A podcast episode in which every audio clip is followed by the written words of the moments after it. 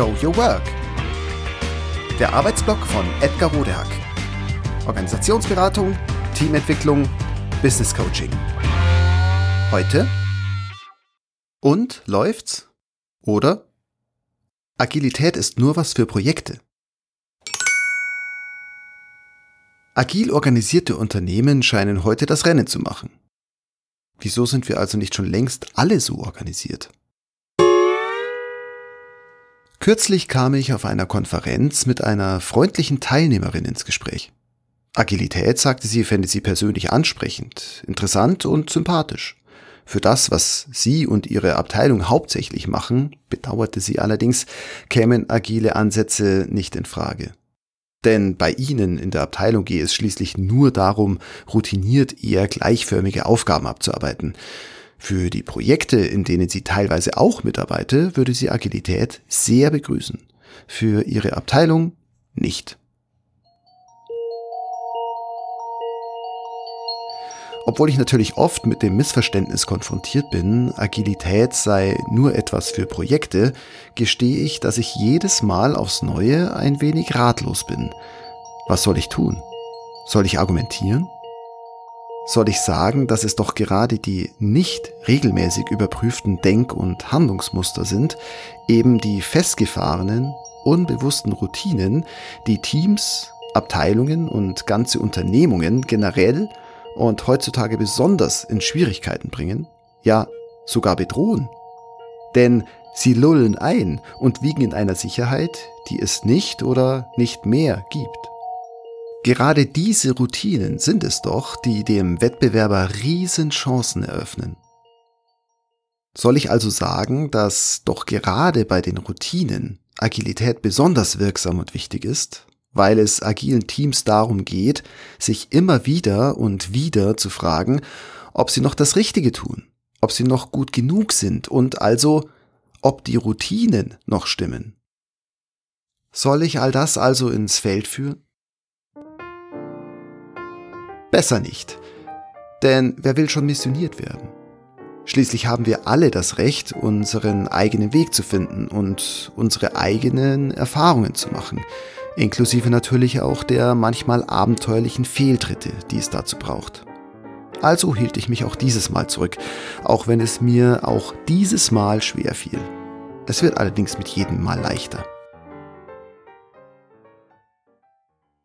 Alle agilen Arbeitsrahmen, sei es nun Lean Startup, Design Thinking, DevOps, Kanban, Scrum und so weiter, folgen demselben grundlegenden, empirischen, erfahrungsbasierten Organisationsprinzip und auch derselben Wertschöpfungsphilosophie. Heißt,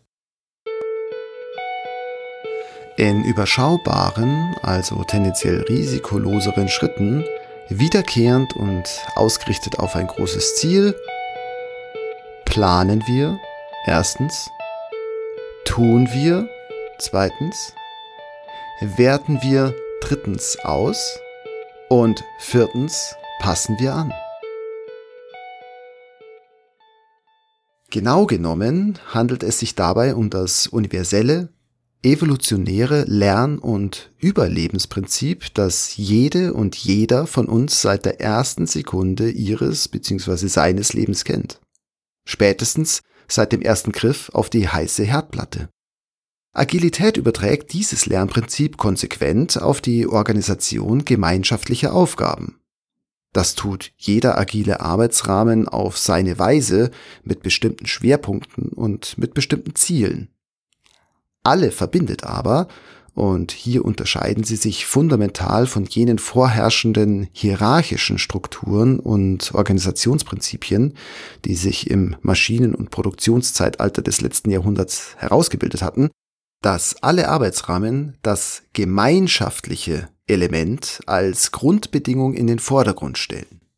Und zwar nicht etwa, weil Agilisten die besseren Menschen sind, was noch zu beweisen wäre, oder sich etwa diese Art der Zusammenarbeit besser anfühlt, was schon bewiesen ist, sondern schlicht deshalb, weil es auch im nun angebrochenen Dienstleistungszeitalter darum geht, die Wertschöpfung zu optimieren, also den pekuniären und oder sonstigen Profit zu maximieren.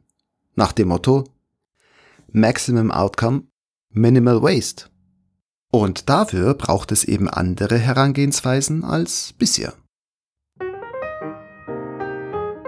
Im Agilen werden deshalb stets und konsequent so viele Betroffene wie möglich, also zum Beispiel die Kunden, zu Beteiligten gemacht.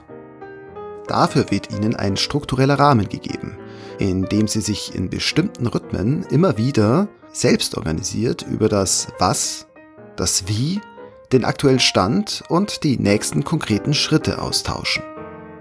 So werden auf eine organisatorisch maximal schnelle, flexible und scheinbar nebenbei wertschätzende und motivationsfördernde Art nach und nach Ergebnisse erarbeitet, die möglichst alle möglichst zufriedenstellen. Wenn dies nicht gelingt, lassen sich Fehlentwicklungen verhältnismäßig leicht und zügig korrigieren.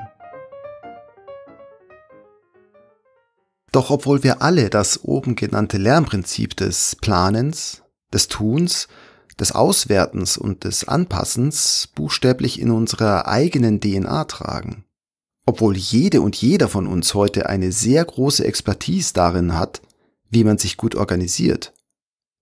Obwohl die Erfolge und Vorteile agiler Unternehmen heute für uns alle sicht- und erlebbar sind, und obwohl es bei uns hingegen immer öfter nicht mehr ganz so rund läuft, langsamer, komplizierter, unflexibler, selbstbezogener, nerviger, konfliktreicher etc., trotz alledem also tun wir uns schwer damit, den naheliegenden, den agilen Schritt zu gehen.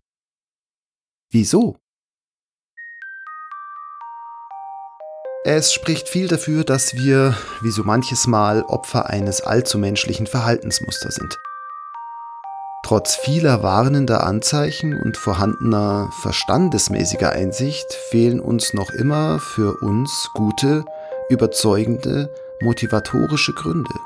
Fehlt der echte, der eigene Druck, uns vom bestehenden, aber auslaufenden organisatorischen Erfolgsmodell des letzten Jahrhunderts zu lösen. was für jeden Einzelnen von uns schon schwierig genug ist, wird in der Gruppe nicht eben leichter. Das Erfolgsmodell sah vor, strukturelle und routinierte Stabilität anzustreben. So erforderten das die damaligen Umstände. Also setzte man auf Arbeitsteilung, die viel zitierten Silos und auf Management, Command and Control, auf maximale, effiziente, routinierte und standardisierte Abläufe nach dem Motto der Best Practice auf die Expertise und Stärke des Einzelnen, also das Spezialistentum, und auf extrinsische Motivatoren in Form von Boni und auch gelegentlich das Schüren von Existenzängsten. Bis zur Jahrtausendwende hat das ökonomisch bestens funktioniert und war deshalb auch lange Zeit sehr erwünscht. Heute aber entwickelt sich diese Form der Unternehmensführung gar nicht mal so langsam zu einem relativ großen strukturellen Risiko, das Organisationen in ihrer Gesamtheit existenziell bedrohen kann und das auch gerne tut. Denn anders als damals haben wir es heute mit viel unsteteren Zeiten und veränderten Umwelten zu tun. Komplexität und Schnelllebigkeit sind hier nur zwei, wenngleich auch besonders große Herausforderungen für Organisationen. Es lassen sich hier aber mühelos eine Vielzahl anderer Themen hinzufügen, die sich ähnlich rasant bis radikal entwickeln. Ausdifferenzierung der Märkte, also Subkulturen, Beschäftigungskrise und Gendershift in der Arbeitswelt, also der demografische Wandel, Autoritätswandel, Generationen- und Motivationskluft, der Wegfall des Patriarchats, die Generationen X, Y und Z, Demokratiekrise inklusive der Neuordnung von nationalen und internationalen Staatensystemen.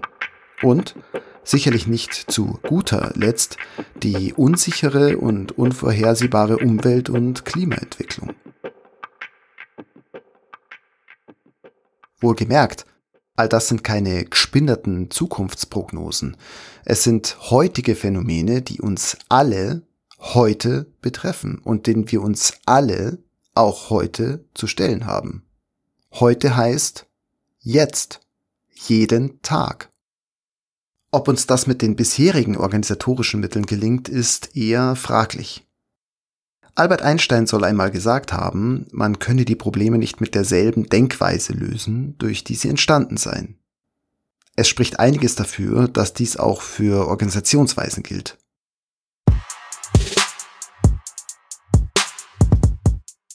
Warum also organisieren wir uns nicht längst schon anders? Läuft's noch gut genug? Oder wird es nicht doch Zeit, dass wir, jede und jeder für sich vielleicht erst einmal, die Dinge etwas anders angehen? Zum Beispiel ein bisschen agiler.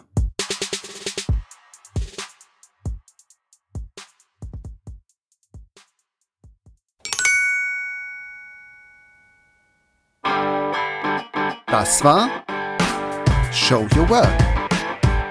Der Arbeitsblock von Edgar Rodehack. Organisationsberatung, Teamentwicklung, Business Coaching. Mehr über mich erfahren Sie auf www.rodehack.de oder direkt im Blog auf www.trellisterium.de. Wer mich kontaktieren möchte, kann das gerne tun unter info@rodehack.de oder auf LinkedIn. Vielen Dank fürs Zuhören. Bis bald!